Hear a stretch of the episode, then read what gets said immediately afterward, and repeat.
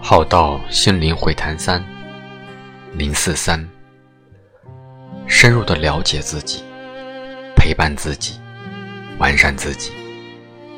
我们每天都跟自己在一起，从小到老，却大多是到老还是不了解自己，没真正认识自己，何况是跟我们之外的人在一起。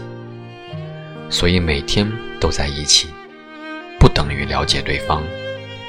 在一起的事物也一样，不了解对方是常态，因为我们大多也不了解自己。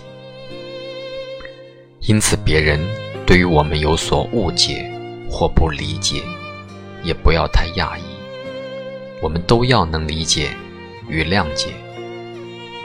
我们对自己也不了解，我们对自己也没有生气，不是吗？大家都活在雾里雾中，看自己与别人，半明半暗，半清醒半糊涂。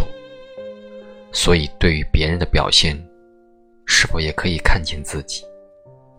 因此，可以更大心胸，包容、理解、接受。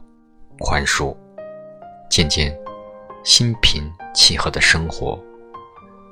但接下来，我们要更能内观，关照自己，收心关照自己之身心言行，深入的了解自己，陪伴自己，完善自己然后渐渐明心明明德。